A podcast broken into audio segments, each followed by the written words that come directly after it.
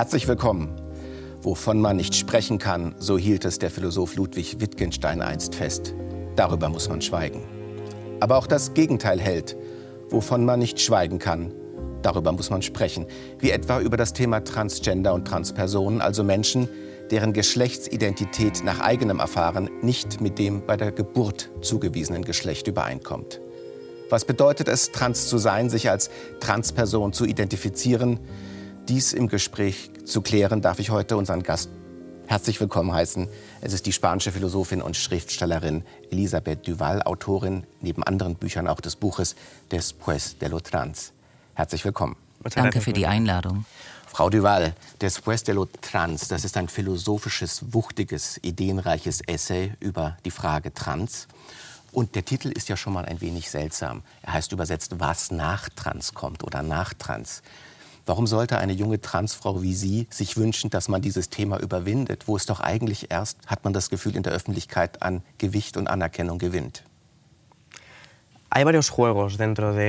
Der Titel des Essays ist eine Art Gedankenspiel.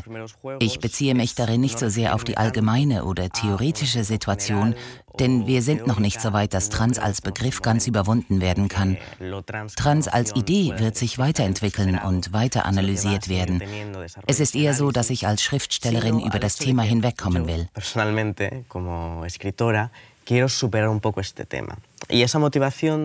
Dieser Wunsch beruht auf einer Feststellung, die ich bei der Veröffentlichung meiner bisherigen Bücher gemacht habe, einschließlich Madrid será la tumba, Madrid wird das Grab sein. Dabei geht es nicht nur um Transfrauen, sondern um Frauen überhaupt und um Minderheiten im Allgemeinen.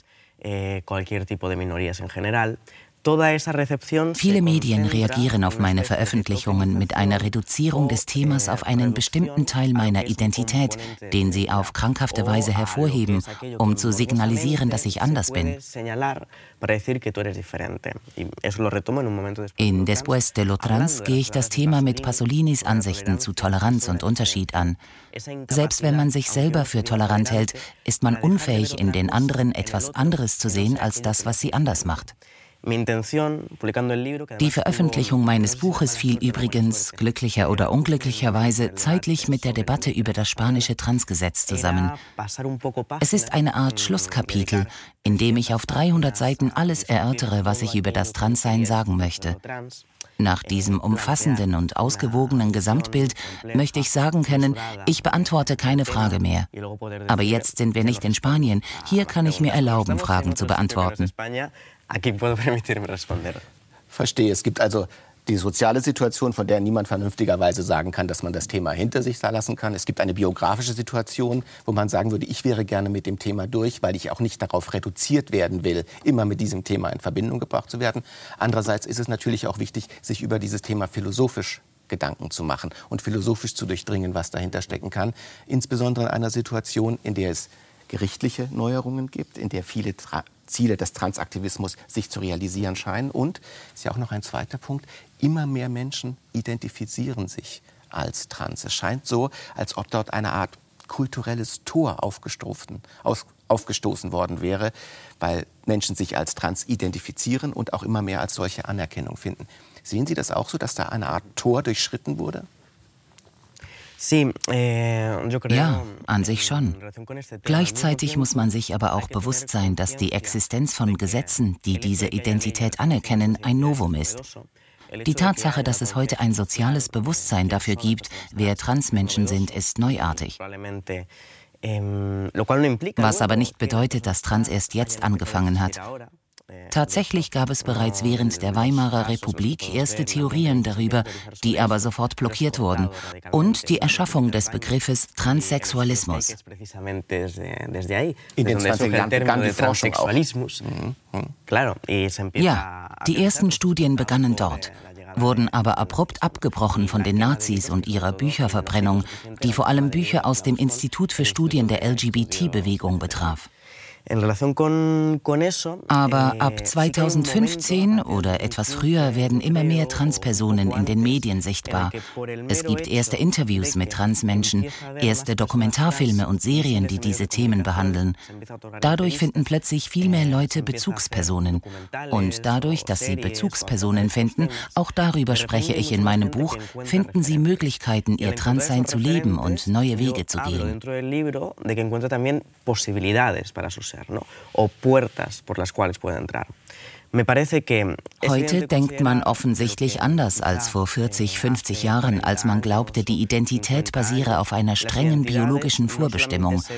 Wobei ich nicht leugne, dass es bestimmte biologische Komponenten gibt, eine Art biologische Bedingtheit. Aber die Identität hat auch mit dem kulturellen Umfeld zu tun. Dazu kommt die Diskussion zwischen David Holperin und anderen Theoretikern, die sich zum Beispiel fragen, ob ein Bürger des antiken Griechenlands heute ein Homosexueller wäre oder nicht. Die Antwort ist alles andere als klar, denn die kulturellen Werte ändern sich. Mit dem sozialen Wandel bekommen Männlichkeit, Weiblichkeit, Heterosexualität, Homosexualität eine andere Bedeutung. Transfrau zu sein heute ist nicht dasselbe wie in den 1980er Jahren, wo sie mit Prostitution und so weiter in Verbindung gebracht wurde. Also es gibt dort verschiedene Entwicklungen, die übereinander kommen und die man auch voneinander trennen kann. Es gibt eine Entwicklung in Form der Sichtbarkeit, dass mehr Menschen in Medien sichtbar waren, wie zum Beispiel Caitlyn Jenner und andere Fälle, die das Thema in den Medien mhm. präsent gemacht haben. Es gibt rechtliche Entwicklungen, die sich jetzt ändern. Es gibt auch chirurgische mhm. und medizinische Lösungen, die es früher nicht gab. Und dann gibt es noch, ich glaube, es ist ein sehr wichtiger Punkt, den Sie machen, gesellschaftliche Entwicklungen, die uns darüber nachdenken lassen können, ob das Thema Trans zu anderen geschichtlichen Zeiten, in anderen Kulturen überhaupt so verbalisierbar war oder sich hätte so entwickeln können. Und da kann man ja sagen, wir befinden uns insgesamt kulturell in einer fluiden Zeit, in der Grundunterscheidungen unserer Kultur fluide werden. Und das Thema Trans würde doch sicher in dieses Feld fallen. Ich denke, das ist wichtig. Allerdings kann man dabei in einen gewissen Pioniergeist verfallen und glauben, dass diese Dinge jetzt zum ersten Mal geschehen. Ich habe da eine andere Vorstellung der Geschichte des Denkens und auch der Art, wie sich die Dinge in Wirklichkeit entfalten. Für mich läuft alles in Zyklen ab. Es ist ein Kommen und Gehen ohne lineare Projektion. Darf ich kurz, also es ist für Sie nicht so, dass es dort einen linearen Fortschritt gibt, sondern dass Sie eher das wie Zirkel oder wie Epen, die sich. Äh, verbessern und dann wieder schlechter werden, denken. Nicht wie ein Zirkel. Ich glaube, beide Prozesse können parallel verlaufen. Zweifellos haben wir im Laufe der Zeit große Fortschritte gemacht, aber das 20. Jahrhundert lehrt uns, dass Fortschritt auch zu enormen Rückschlägen führen kann. Ich glaube, es wäre falsch, die Zeit der Geschichte in nur eine Richtung lenken zu wollen.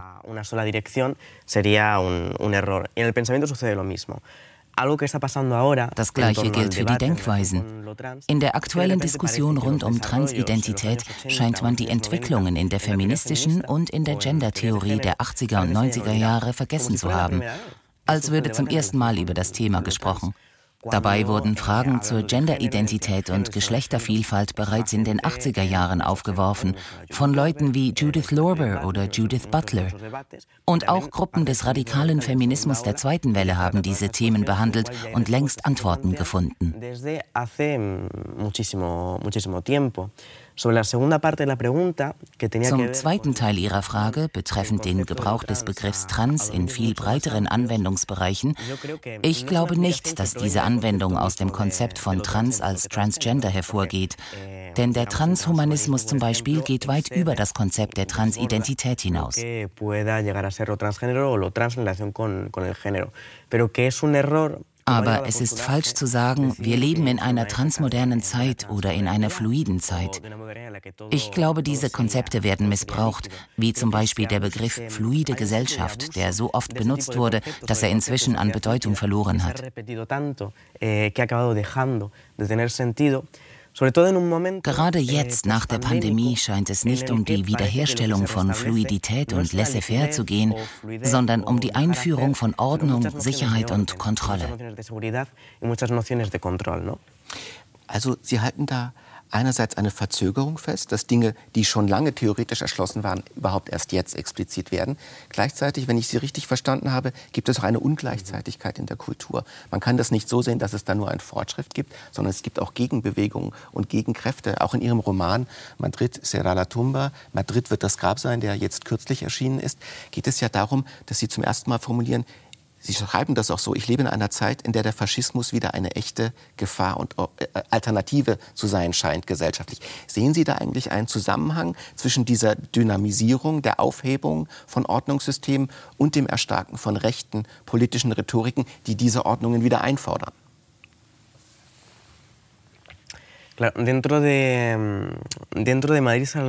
Ich weiß nicht, ob man sagen kann, dass ich im Roman Madrid wird das Grab sein über den Faschismus spreche, so wie wir ihn gekannt haben oder wie wir darüber gelesen haben.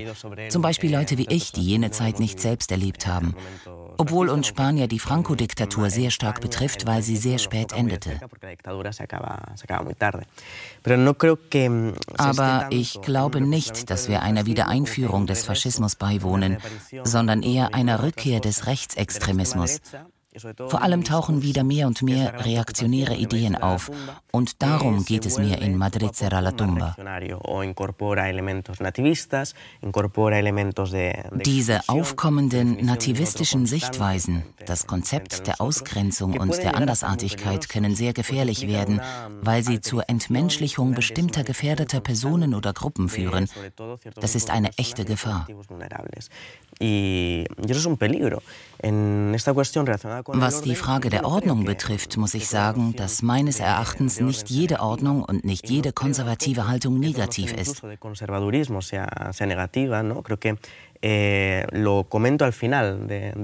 Darüber schreibe ich am Ende des Buches Después de lo Trans. Eh, In diesem Nachwort, das ein Manifest eines Teils der Linken sein könnte, wie ich sie gerne sehen möchte, eh, schreibe ich, die Linke sollte bestrebt sein, eine Art säkulare Religion zu sein, weil sie Gefühle, Identitäten, emotionale Bindungen nutzen, fördern und aufbauen muss, ohne die wir keine politische Mobilisierung erreichen können. Sie sollte einen fortschrittlichen Konservatismus fördern, damit sie bewahren kann, was gut ist und was durch Kräfte wie den Plattformkapitalismus und den ungezügelten Konsum zu zerfallen droht. Dasselbe gilt für die sozialen und emotionalen Bindungen in einer Zeit, wo man Liebe durch Tinder sucht oder sich mit One-Night-Stands begnügt. Sie muss den effizientesten Weg und die wirksamste Kombination finden, um sich in der heutigen Gesellschaft zurechtzufinden. Und das kann auch eine gewisse Ordnung beinhalten. Wie breit Sie dieses Thema angehen und denken, als Kolumnistin, als Schriftstellerin, als äh, Philosophin, zeigt sich ja auch schon im Untertitel Ihres Buches. Da heißt es Sex, Gender zwischen der Linken und dem Identitätspolitischen. Mhm. Ähm, Sie sehen also, dass das für Sie ein sehr viel größeres Feld ist, dass Sie mannigfach äh, bespielen als Kolumnistin, als Publizistin. Man muss sagen, Sie sind 21 Jahre alt. Das ist Ihr, Ihr viertes Buch, der jetzt erschienene Roman. Sie sind in Spanien seit Ihrem 15. Lebensjahr eine sehr sichtbare Person, auch als Aktivistin sichtbar gewesen. Und Sie studieren oder haben studiert und studieren noch in Frankreich jetzt Philosophie und ähm, Philologie. Es ist nun so, wenn man Ihr Buch liest, dass äh, nicht nur extrem gedankenreich, sondern auch oft sehr lustig und auch sehr selbstironisch ist, dann stolpert man über Sätze wie den folgenden. Gleich am Anfang, fast die ersten Sätze. Ich lese das mal vor. Ich habe die Schnauze gestrichen voll von Trans. Amtliche Klarstellung. Ich bin in den Ruhestand getreten. Ich verlange fortan eine Pension oder zumindest eine monatliche Zuwendung für die Dienste, die ich über lange Jahre meinem Heimatland der postmodernen Queerness geleistet habe. Man hört Ironie, man hört Müdigkeit, aber auch vielleicht ein bisschen eine Wut und eine Frustration, oder?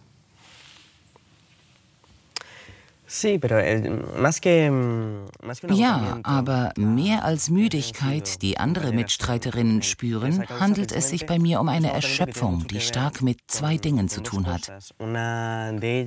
Zum einen mit den Medien und der Art, wie das Thema gehandhabt wird, wie ich anfangs erwähnt habe, zum anderen mit dieser für mich absurden Form von Gewalt in der ganzen Debatte. Mittlerweile lösen meine Auftritte in den Social Media und auf Twitter eine äußerst heftige Empörung aus und eine Kommentarflut, die manchmal sehr erniedrigend ist.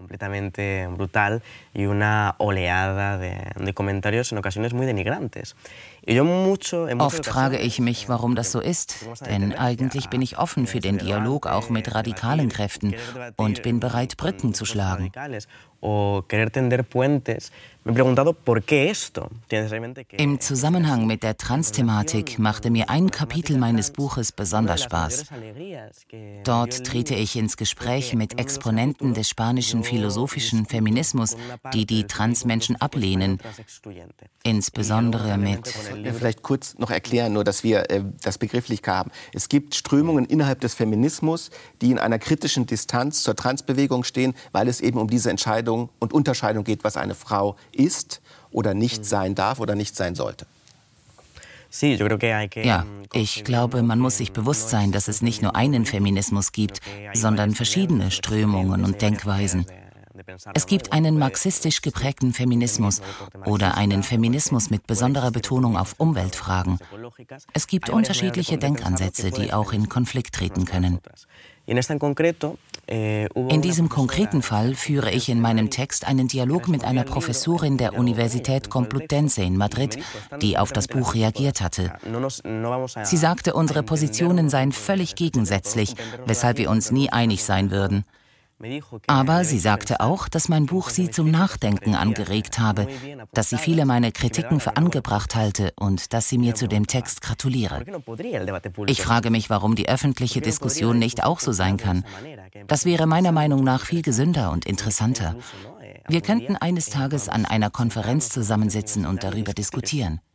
Aber Frau Duval, das ist ja nun etwas, was jedem, der das Thema medial beobachtet, auffallen muss. Da gibt es etwas, was man auf Spanisch vielleicht mala leche nennen sollte. Schlechte Milch, schlechte Laune, eine unglaubliche Ag Aggressivität, ein polemisches Lustverhalten, das dieses Thema mehr als alle anderen mhm. auszulösen scheint. Und die erste Frage wäre ja, was ist denn Ihre Analyse? Was ist der Kern des Unbehagens, der so viel Aggressivität auslöst? Yo creo, eh, tiene, tiene mucha razón. Ich finde, Wendy Brown hat in ihrem Buch States of Injury vollkommen recht, wenn sie schreibt, Menschen, die eine Unterdrückung erlitten haben, versuchen nicht unbedingt diese Unterdrückung zu überwinden, sondern neigen eher dazu, eine Art Spiegelbild aufzubauen, aus dem die Ursache der Unterdrückung ausgeblendet wird, ohne jedoch aus dem Kreis auszubrechen, der sie unterdrückt. Also sehen Sie da so eine richtige Zerstörungs- und Vernichtungswut letztlich, die dahinter steckt? Ja, fast.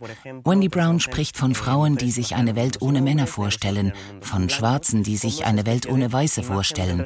Es entsteht ein Spiegelbild der durch die Unterdrückung ausgelösten Verbitterung. Doch es gibt kein Entkommen aus dem Rahmen dieses Bildes, das durch die Unterdrückung entstanden ist. Diese auf Verbitterung und Unrecht gründende Identitätsbildung finde ich sehr unproduktiv, wenn man diese Fragen angehen will. Meines Erachtens hat sich die Diskussion um dieses Thema deshalb so sehr zugespitzt, weil es um Dinge geht, die sehr persönlich, intim und von grundlegender Wichtigkeit sind.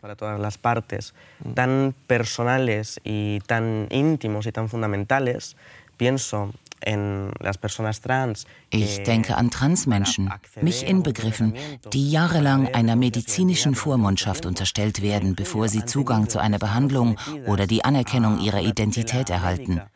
Hinzu kommen die sehr übergriffigen Fragebögen. Als ich zum ersten Mal in den Medien auftrat, war ich 14, 15 Jahre alt. In einem Interview für Intermedio erzählte ich, was mir die Leiterin der Abteilung für Geschlechtsidentität und Geschlechtsstörungen in Madrid sagte, als ich zum ersten Mal dorthin ging. Was sie zu mir sagte, war brutal, aber es veranschaulicht sehr gut, wie vorgegangen wird. Sie sagte, falls ich die Entscheidung bereuen würde, hätte ich noch die Option, von der Brücke zu springen, die gleich neben dem Krankenhaus steht. Was ja in besonderer Weise auch heikel ist, weil es tatsächlich innerhalb der Transpersonen einen höheren Grad an Selbstmorden gibt, statistisch gesehen.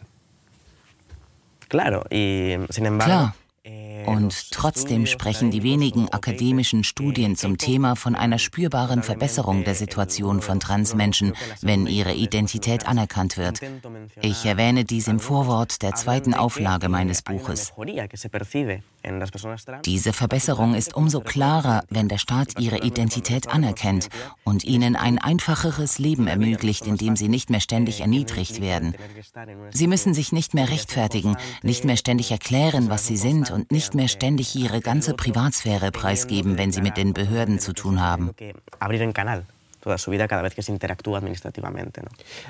Jetzt ist es ja so, erstmal eine vielleicht weniger elaborierte, äh, grundlegendere Vermutung ist, das Thema ist deswegen so kontrovers, weil die Grundunterscheidung entscheidend für mhm. unsere Lebensform ist. Weil unser gesamtes soziales Leben über die Differenz Frau und Mann organisiert ist. Und jetzt ist es so, zum Beispiel in der Schweiz gab es mhm. Anfang dieses Jahres eine Gesetzesänderung, die es Menschen ermöglicht, einfach zum Amt zu gehen und mit einer Unterschrift und für 75 Franken ihr Geschlecht und ihren Namen ändern zu lassen. Das ist eine lange Forderung des Transaktivismus gewesen. Es ist jetzt ohne medizinische oder psychologische Prüfung mhm. möglich. Und äh, das ist natürlich ein Riesenfortschritt für die Personen, die das wollen. Es ist aber auch so, dass viele Menschen sagen, da wird etwas ganz Grundlegendes verschoben, was wichtig ist. Sie machen dann solche Dinge namhaft wie Umkleidekabinen oder Toiletten. Also ein Angstfeld, was passiert, wenn Menschen, die sich anders deklariert haben, dort eindringen. Dann gibt es ein zweites Feld vielleicht, das man unterscheiden kann, das ist das Fairnessfeld, zum Beispiel beim Sport. Was passiert, wenn ein Sportler, der zum Beispiel als Mann geboren wurde, sich als Frau identifiziert und dann bei den Frauen teilnehmen darf? Und dann gibt es vielleicht ein drittes Problemfeld, das ist das rechtliche. Es sind eben gewisse Privilegien oder andere äh, Regelungen vorhanden für Männer und Frauen, sagen wir für die Wehrpflicht oder für die Rente. Das heißt, es ist eine sehr wichtige Unterscheidung. Und jetzt kommen Transpersonen, ich sage das mal salopp, und verwischen diese Unterscheidung, machen alles durcheinander.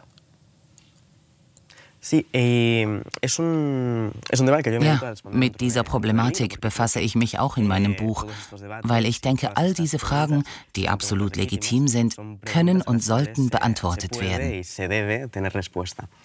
Die Tatsache, dass es verwaltungstechnisch möglich ist, offiziell den Namen und die Geschlechtsbezeichnung im Personalausweis zu ändern, hat eigentlich, abgesehen von der Rechtspersönlichkeit, wenig Konsequenzen. Zur Frage der Toiletten und der Umkleidekabinen schreibe ich, man müsse sich darüber im Klaren sein, dass die Benutzung dieser Räume nicht vom Eintrag in ihrem Personalausweis oder von ihrer Rechtspersönlichkeit abhängt. Denn das System orientiert sich nach wie vor an der Unterscheidung der Geschlechter. Die Beseitigung des Geschlechts wird nie stattfinden und wir werden weiterhin in einer Welt leben, in der zwischen Frau und Mann unterschieden wird. Soziale Frage des Umgangs miteinander. Es ist eine soziale Frage, eine Frage der gegenseitigen Anerkennung. Es geht darum zu zeigen, wer wir sind und wie wir einander sehen, verstehen und begreifen. Wenn du in einer Bar zur Toilette gehst, musst du dich in die Schlange der Männer oder der Frauen stellen und du bist der gesellschaftlichen Wahrnehmung deines Tuns ausgesetzt. Du wirst nur abgelehnt, wenn eine Fehlanpassung registriert wird, wenn eine Person eine andere sieht, die wegen ihres Aussehens am falschen Ort steht. Da gibt es kein Gesetz, das so ein Problem löst. Aber Frau Duval, das ist ja schon mal so wahnsinnig wichtig, weil es ja auch die Erwartung gibt, wenn man es rechtlich geklärt hat, ist es auch sozial geklärt. Und Sie legen sehr großen Wert darauf, dass diese rechtliche Änderung zwar wesentlich ist, aber das soziale Problem eigentlich gar nicht ändert. Klar, die Macht des Gesetzes ist beschränkt und kann nicht in allen Lebenslagen angewendet werden. Es gibt viele alltägliche soziale Situationen, wo das Gesetz sehr wenig Einfluss hat. Es gibt aber andere Bereiche, wo das Gesetz wichtig ist, zum Beispiel bei sportlichen Wettkämpfen. Aber mir scheint, dass die Regulierung in diesem Bereich für das Wohlbefinden der Transmenschen nicht so relevant ist, denn sie machen eine kleine Minderheit der Sportler aus.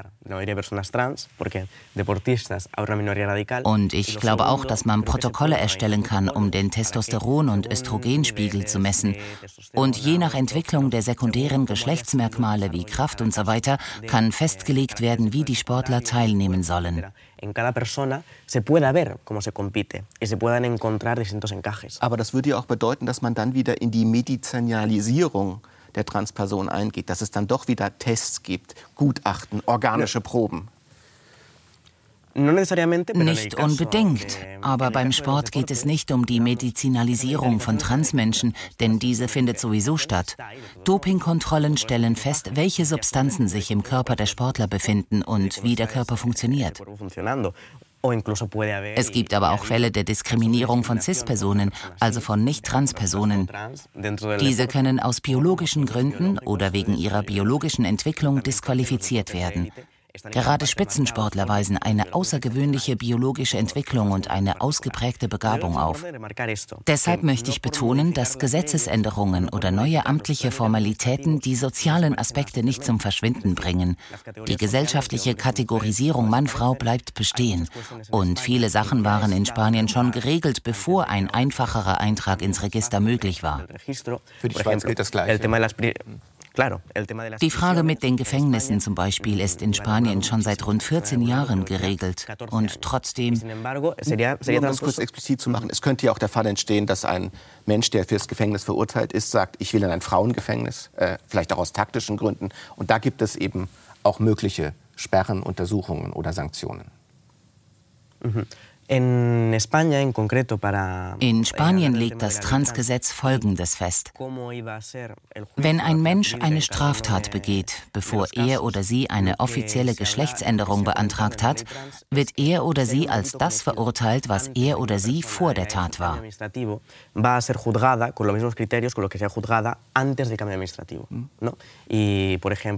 Ist im Fall von geschlechtsspezifischer Gewalt eine Transfrau das Opfer, dann wird sie als Frau Frau behandelt. Wenn die Täterin aber jemand ist, der seinen Status zur Frau gewechselt hat und als Transfrau die Täterin ist, wird keine Ausnahme gemacht. Da gibt es Einzelfalluntersuchungen, Einzelfallprüfungen und eben auch urteilskräftige Einschätzungen, wie dann zu verfahren wäre. Wir haben jetzt natürlich in unserer Diskussion schon viel vorausgesetzt, terminologisch, auch vom Phänomen her.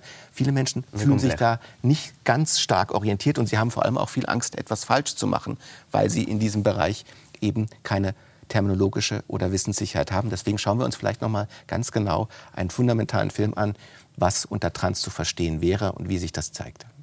Bei Transmenschen stimmt das bei der Geburt zugeordnete körperliche und amtliche Geschlecht nicht mit der Geschlechtsidentität überein. Unter dem körperlichen Geschlecht versteht man eine Ansammlung von verschiedenen Aspekten. Äußere und innere Geschlechtsorgane, Keimdrüsen, Hormone, Chromosomen und weitere sekundäre Geschlechtsmerkmale. Ob weiblich oder männlich, diese Einteilung erfolgt bei der Geburt meistens nur über die äußeren Geschlechtsmerkmale und bestimmt danach das amtliche Geschlecht. Einen Menschen mit einem angeborenen weiblichen Körper, der sich aber männlich fühlt, nennt man Transmann. Einen Menschen mit einem ursprünglich männlichen Körper, der sich weiblich fühlt, nennt man Transfrau.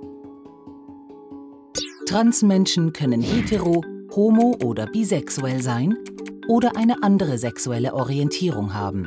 Mit ihrer Geschlechtsidentität hat dies nichts zu tun. Auch wichtig, Transmenschen sind nicht Transvestiten, auch Drag Queens oder Crossdresser genannt. Also das sind die Grundlagen und nach dieser Einteilung werden Sie jetzt als Transfrau äh, sich identifizieren gemäß ähm, dieser Terminologie. Jetzt ist es so, und ich glaube, das kann man auch spüren, da steckt auch viel Philosophisches dahinter, weil es nämlich um Grundunterscheidungen geht wie Geist und Körper, Natur und Kultur, ich und andere und natürlich auch die Frage von Sex und Gender. Fangen wir mal mit einem ganz umgangssprachlichen Beispiel an. Das wird in diesem Fall oft verwendet. Man sagt dann, man sei im falschen Körper gefangen. Das ist eine scheinbar unschuldige Formulierung, mit der aber schon sehr, sehr viel vorausgesetzt ist. Was scheint Ihnen im Fall von Trans an dieser Formulierung richtig und was falsch? Ja, in meinem Buch sage ich, und das scheint mir eine wichtige Nuance, dass Trans innerhalb der Gender-Problematik immer als Adjektiv zu verstehen ist. Das Wort steht in diesem Zusammenhang nie als Substantiv. Grundsätzlich modifiziert es ein bereits bestehendes Verhältnis zum Gender. Es ändert nicht die Begriffe Mann und Frau, sondern es gibt an, inwiefern und in welche Richtung eine Bewegung stattgefunden hat. Und zur zweiten Frage. Entschuldigung, ich habe den Faden verloren. Die Frage war, es gibt diese umgangssprachliche Formulierung in vielen Sprachen, da ist jemand im falschen Körper gefangen. Im falschen Körper gefangen. Ist das richtig formuliert oder ist damit schon Falsches angedeutet? Mhm. In meinem Buch kritisiere ich, dass der Begriff im falschen Körper als eine Art Gender-Neuplatonismus betrachtet wird und demzufolge wäre der Körper das Gefängnis der Seele und die Seele könnte von Natur aus auf etwas eingestellt sein, dem der Körper nicht entspricht. Ich halte das für eine falsche Vorstellung. Ich glaube nicht an eine strikte Trennung von Körper und Seele. Ein Dualismus zwischen Geist und Körper, kann man sagen. Ja, klar. Ich weiß es nicht. In dieser Frage bin ich eher Monistin oder Materialistin. Eh, Und auch der zweite Punkt scheint mir falsch. Ich denke, man sollte nicht alles einem Konstruktivismus zuschreiben, wonach alles kulturell ist, noch einem Biologismus, wonach alles eine biologische Bestimmung hat. Eh, mein Buch stützt sich auf die Wissenschaft, weil die Philosophie meines Erachtens Hand in Hand mit der Wissenschaft gehen muss, genauso wie mit der Genderanalyse und dem Feminismus feministischen Gedankengut. Abschließend versuche ich zu vermitteln, dass die Aneignung der Geschlechtsidentität ohne das soziale System nicht möglich wäre. Denn das Geschlecht ist ein soziales System mit Mustern und Verhaltensweisen, mit Rollen, die in der Gesellschaft gelernt werden. Aber das Gesellschaftssystem gründet auch auf biologischen Bestimmungen, ausgehend von biologischen Fragen. In seiner Interaktion und wegen seiner Komplexität ist die Analyse sehr schwierig podemos analizar de forma bastante difícil. Darf ich das kurz zusammenfassen, nur weil es eben viel Information ist. Hm. Sie versuchen hier eine Zwischenposition einzunehmen. Zum einen zu sagen, dieser Dualismus von Geist und Körper, den weisen Sie zurück, einerseits. Andererseits versuchen Sie auch eine Mittelposition zwischen einem radikalen Konstruktivismus, der die Position hätte, das ist vollkommen sozial und hat kein biologisches Substrat, und andererseits die Frage nicht auf biologische Prozesse zu reduzieren. Das wäre grob gesprochen Ihre Position. Natürlich. Diesbezüglich denke ich, man wird nicht als trans geboren. Da bin ich mit David Halperin einverstanden, wonach man weder als Homo noch als Heterosexueller geboren wird. Aber ich denke, es könnte eine biologische Veranlagung geben. Und diese biologische Veranlagung braucht auch ein bestimmtes kulturelles Umfeld. Auch eine soziale Erfahrung, ein, ein soziales Anspielen. Ich glaube, aufgrund einer Rückkopplung zwischen den beiden Elementen kann man sie jeweils nicht isoliert betrachten. Wenn gewisse Studien zum Schluss kommen, dass es Unterschiede in der Gehirnentwicklung von Transfrauen gibt, wonach sie mehr Ähnlichkeiten mit Cis-Frauen haben, wäre dies eine Variable, die zur Erklärung des Transseins beitragen könnte. Aber das ist nicht allumfassend. Es gibt ja so eine schöne äh, Metapher, die ich in Ihrem Buch sehr eindrücklich fand. Sie sagen, vielleicht hat der Körper eine gewisse Hellhörigkeit, eine gewisse Resonanz für gewisse Impulse und das kann biologisch bedingt sein, dass man auf gewisse Eindrücke anders reagiert. Mhm.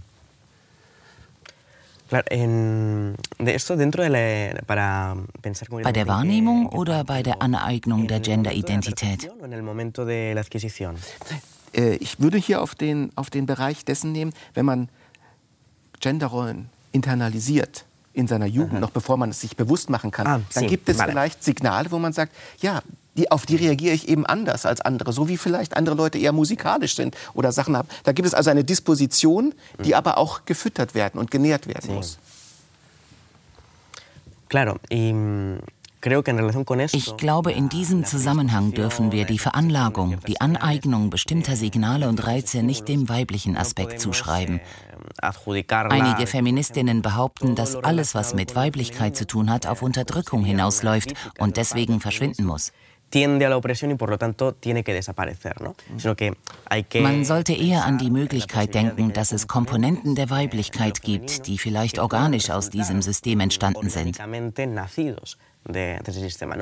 Natürlich meine ich nicht die Unterordnung und Unterwürfigkeit oder die Selbstlosigkeit und viele andere mit Weiblichkeit verbundene Werte.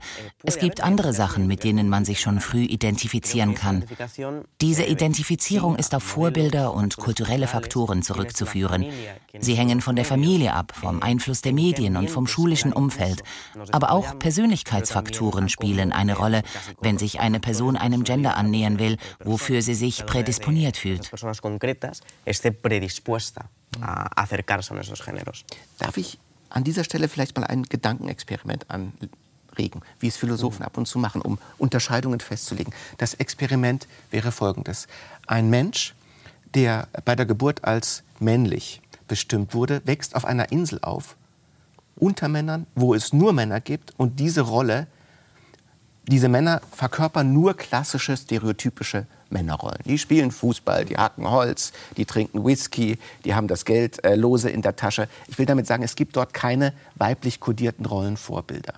Würde man sich von solch einer Person, die als Mann auf die Welt kommt und nur unter Männern lebt auf dieser imaginierten Insel, vorstellen können, dass diese Person eine Transidentität ausbildet? No. Nein. Außerdem, und das ist ein anderes Thema meines Buches, denke ich, dass Trans eine historische Erscheinung ist. Eh, Tatsächlich gab es bis vor wenigen Jahrzehnten keine Transpersonen. Davor waren andere Bewegungen im Gendersystem möglich, meistens in Verbindung mit Drag Queens oder Transvestiten, konkrete Identitäten, die in ihrer Zeit und ihrem Umfeld entstanden waren. Auch im Mittelalter oder in anderen Perioden gibt es Fälle von fließenden Übergängen zwischen den Geschlechtern, aber ich würde diese Personen niemals als trans bezeichnen.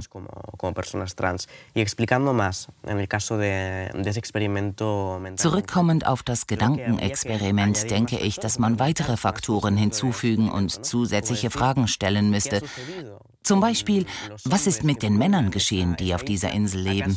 Erinnern Sie sich an andere Situationen? Das ist das Problem an solch einem Experiment, nicht wahr? Eh, ja, eben. Können Sie irgendwie vermitteln, dass es etwas anderes gibt? Oder wächst der Junge mit der Vorstellung auf, dass es nichts anderes gibt, weil niemand Erinnerungen an ein anderes Modell hat?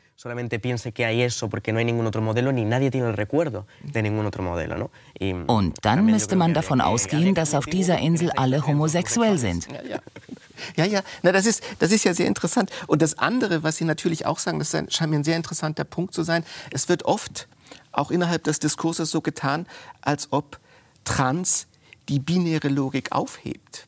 Während Sie sagen, da gibt es eher eine Dialektik. Mhm. Äh, Trans bestätigt diese Logik, denn eine Transperson befindet sich ja innerhalb dieser Logik, im Gegensatz zum Beispiel zu nicht-binären äh, Menschen, die sich da gar nicht festlegen wollen. Aber diese Idee, dass man durch Trans mit der binären Logik aufhört, ist eigentlich falsch, weil Trans, sagen Sie, diese Logik bestätigt und sich innerhalb dieser Logik bewegt.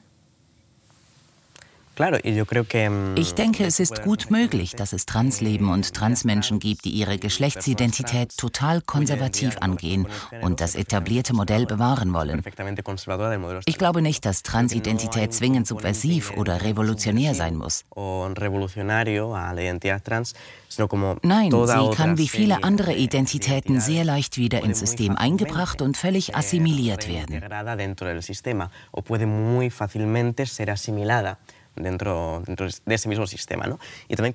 Da frage ich mich allerdings, wie es um die nicht-binäre Identität steht.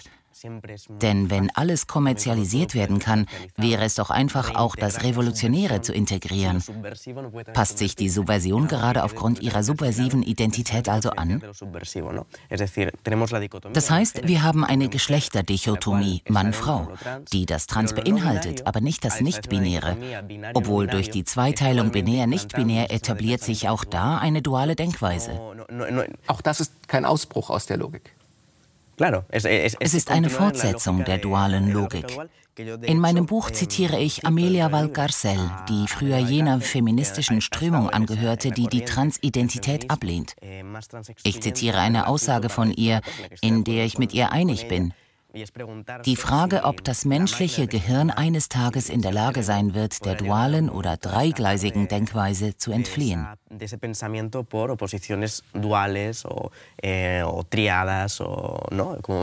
wir leben in einer ständigen Teilung.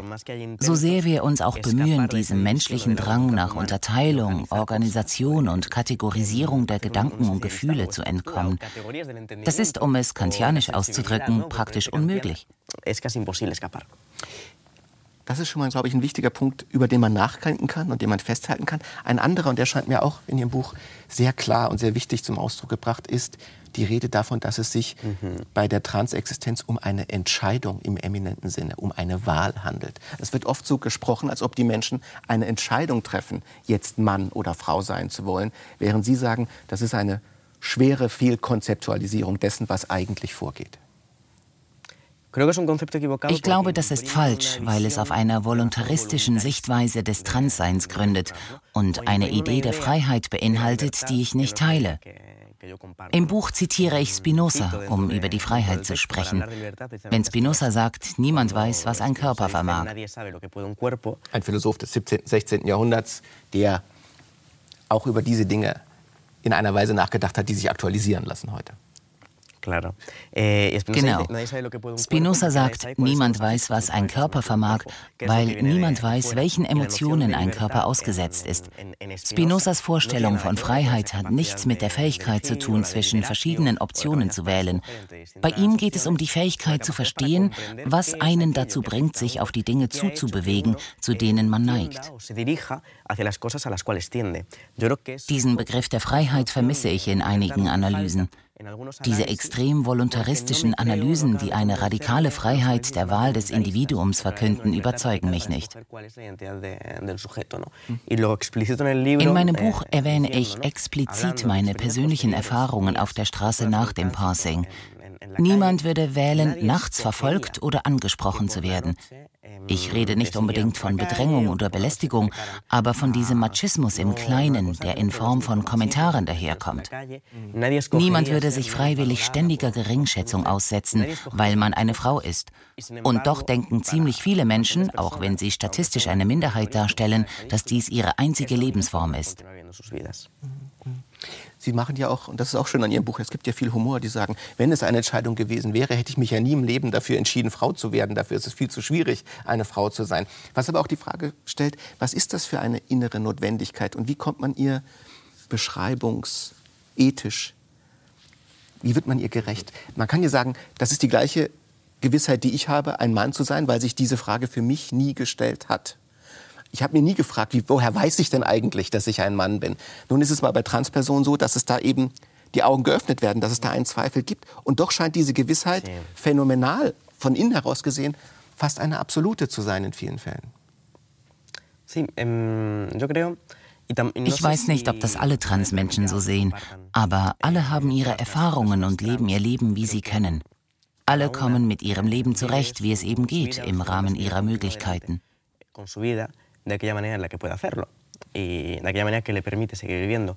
Para mí, eh, mm, eine Frau zu sein ist für die Gestaltung meines Lebens genauso wichtig wie Philosophin oder Schriftstellerin zu sein. Für mich sind dies grundlegende Elemente meiner Existenz. Eh, Sie wären sich nicht selbstverständlich. Sie könnten sich selbst nicht verstehen, wenn das nicht möglich wäre.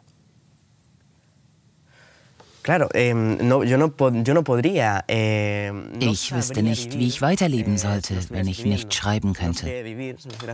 Es gibt so viele Dinge, ohne die ich nicht leben könnte. Und ich könnte auch nicht leben oder ich würde unglaublich leiden, wenn ich gezwungenermaßen eine männliche Rolle übernehmen müsste. Vor allem, weil ich das erlebt habe. Ich weiß, was es bedeutet und ich würde unheimlich leiden.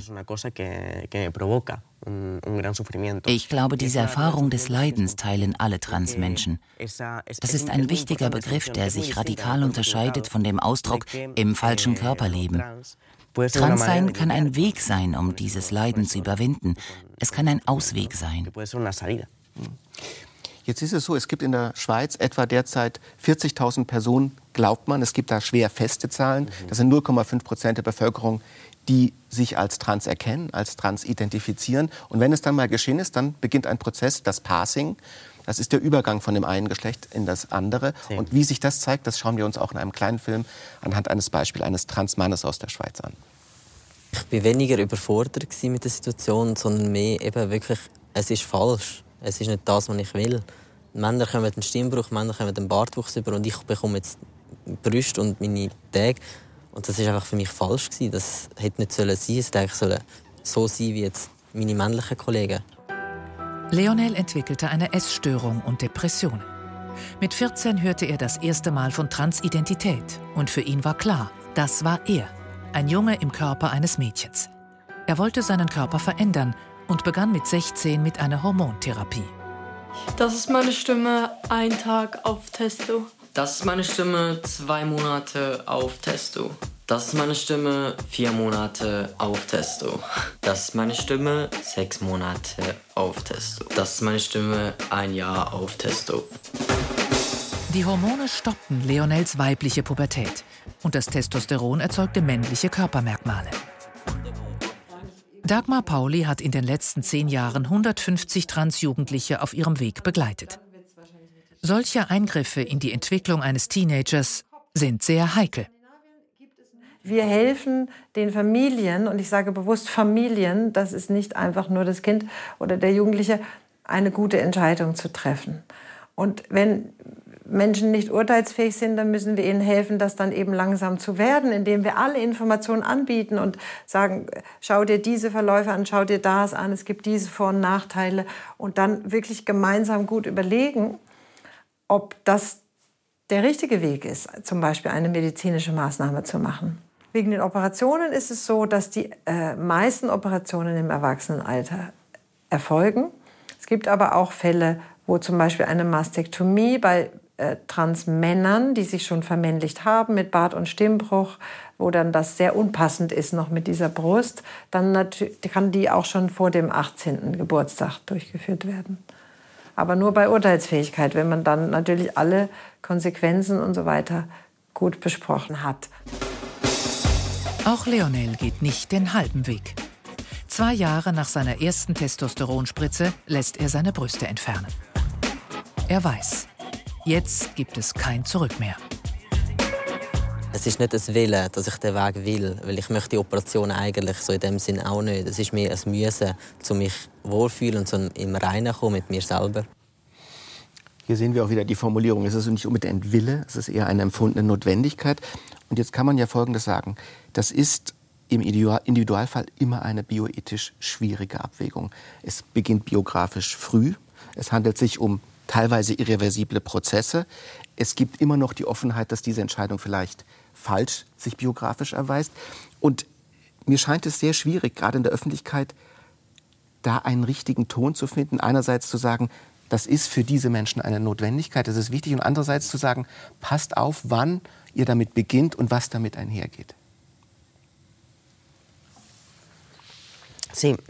Ja, ich glaube, da muss man klar unterscheiden zwischen dem administrativen Bereich und dem medizinischen Bereich. Das heißt, man kann durchaus dafür sein, die Änderung von Namen und Geschlecht auf öffentlichen Dokumenten zu erleichtern. Das macht Sinn und ist funktional.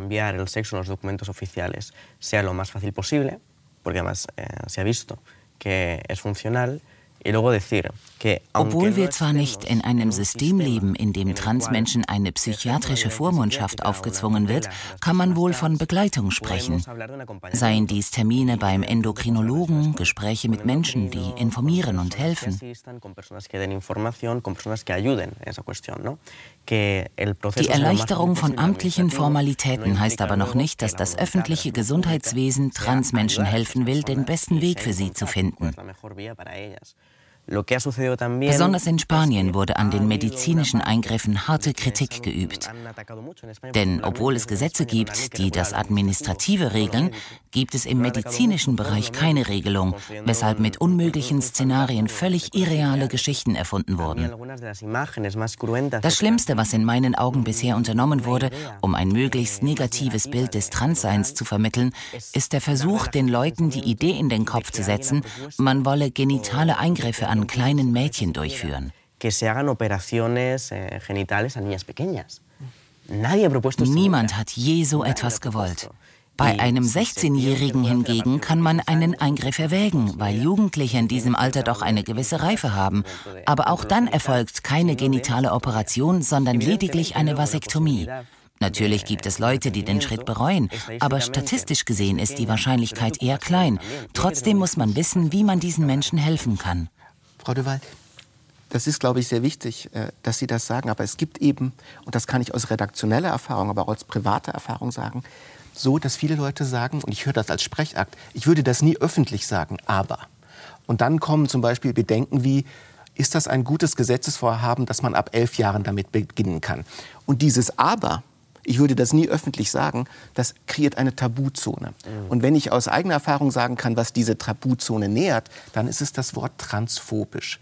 Man hat Angst in der Öffentlichkeit, Bedenken zu formulieren, weil man dann als eine transphobe Person dasteht. Und das kreiert einen Freiraum, der wahrscheinlich für die öffentliche Diskussion nicht günstig ist. Oder wie sehen Sie das? Claro, también das ist sicher so. Aber ich denke, wenn Transmenschen gravierende Gewalt erlitten haben, reagieren sie wie jede Gruppe, die angegriffen wurde.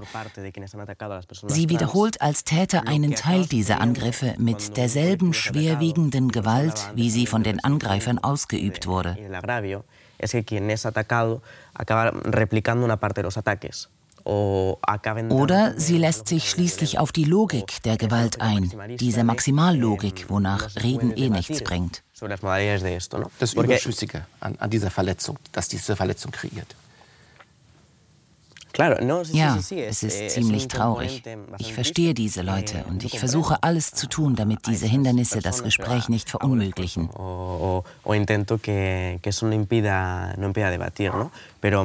Ich glaube, es ist kontraproduktiv für die Transmenschen und für ihre Rechte, wenn sie keinen Dialog anbieten, der auf diese Anliegen eingeht.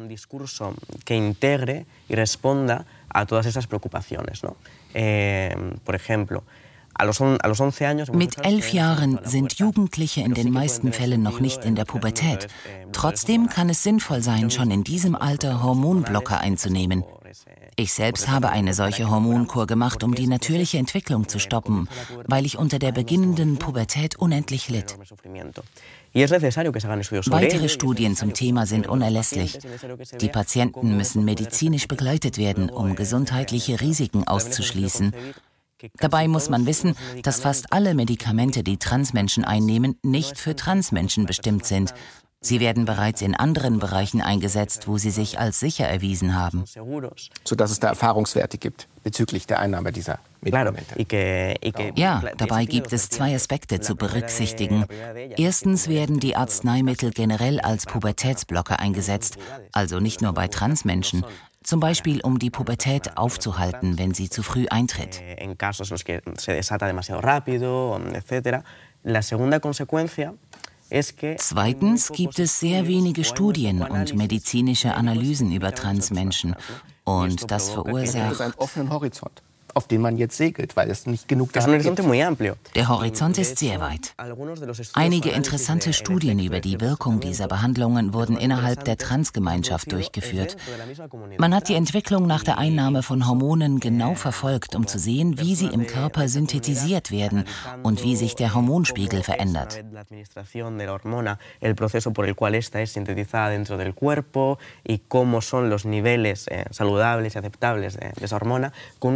Solche Studien sind hochkomplex. Man muss diese Komplexität akzeptieren und die Sorgen und Ängste ernst nehmen. Anstatt Aggressivität braucht es Verständnis und den Willen, Antworten zu finden.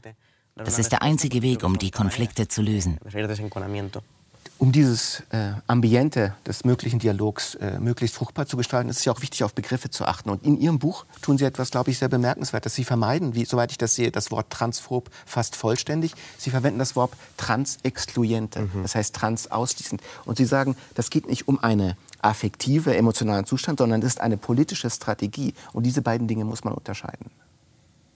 Mhm. Manchmal vermischt sich das affektiv-emotionale mit den politischen Strategien. Ich meinerseits habe die klare Entscheidung getroffen, im Buch das Akronym TERF für transausschließende radikale Feministinnen nicht zu verwenden. Das heißt, das ist ein, ein, ein Kampfbegriff gegen Feministinnen, die sich in Konflikt äh, mit der Transbewegung befinden. Der Gestalt, dass viele Frauen sagen, eine Transfrau ist eben nicht wirklich eine Frau und diese Differenz muss erhalten bleiben. Mhm. Ja, vor allem wegen dieser transausschließenden Reaktion oder eben der abweisenden Reaktion dieser Feministinnen gegenüber dem Voranschreiten der Transbewegung in Sachen Rechte. Seit einiger Zeit wird TERF als Beleidigung angesehen, was fraglich ist, aber wenn man das als Beleidigung empfindet, möchte ich das Akronym nicht verwenden. Eh, consideren que, que, les estoy insultando al, al llamarles eso. ¿no? Y mm, también äh, Wegen der Komplexität dieser Themen habe ich bewusst einen möglichst unemotionalen und unpersönlichen Ansatz gewählt. Eh, Eigentlich spreche ich in Después de lo Trans selten über persönliche Meinungen und Erfahrungen und wenn, dann aus gebührender Distanz. Mm, ich versuche mich emotional rauszuhalten und das Thema mehr aus einer theoretischen, philosophischen und möglichst objektiven Perspektive anzugehen. Meine persönliche Sichtweise lasse ich dabei möglichst weg. Das Interessante und Tiefe an, an Ihren Gedanken dazu ist ja, dass Sie sagen, ich begrenze das nicht auf das Thema Trans, sondern Trans benennt auch einen Positionspunkt innerhalb des linken Diskurses und weist auf viele Punkte hin, die innerhalb des linken politischen Diskurses aufzuarbeiten sind. Zum Beispiel auch die Frage nach Identitätspolitik und der Frage, wer überhaupt sprechen darf. Es wäre ja zum Beispiel für uns jetzt nicht möglich gewesen, eine Sendung zum Thema Trans zu machen, ohne eine Transperson dazu zu befragen, weil man das Gefühl hat, es ist wichtig, dass eine Person spricht, die das nicht nur angelesen hat, sondern die diese Erfahrung hat. Andererseits sagen Sie an vielen Stellen als Publizistin, man sollte es mit dieser Identitätslogik nicht zu weit treiben, weil es das Thema dann auch eng macht. Ja, mein Buch enthält eine Umformulierung von Wittgensteins Worten. Mir scheint, zum aktuellen Stand der Debatte passt besser, was einen nicht direkt betrifft, darüber muss man schweigen. Ich denke, eine öffentliche Debatte hat den Vorteil, dass man ständig über Dinge reden kann, die einen nicht direkt betreffen.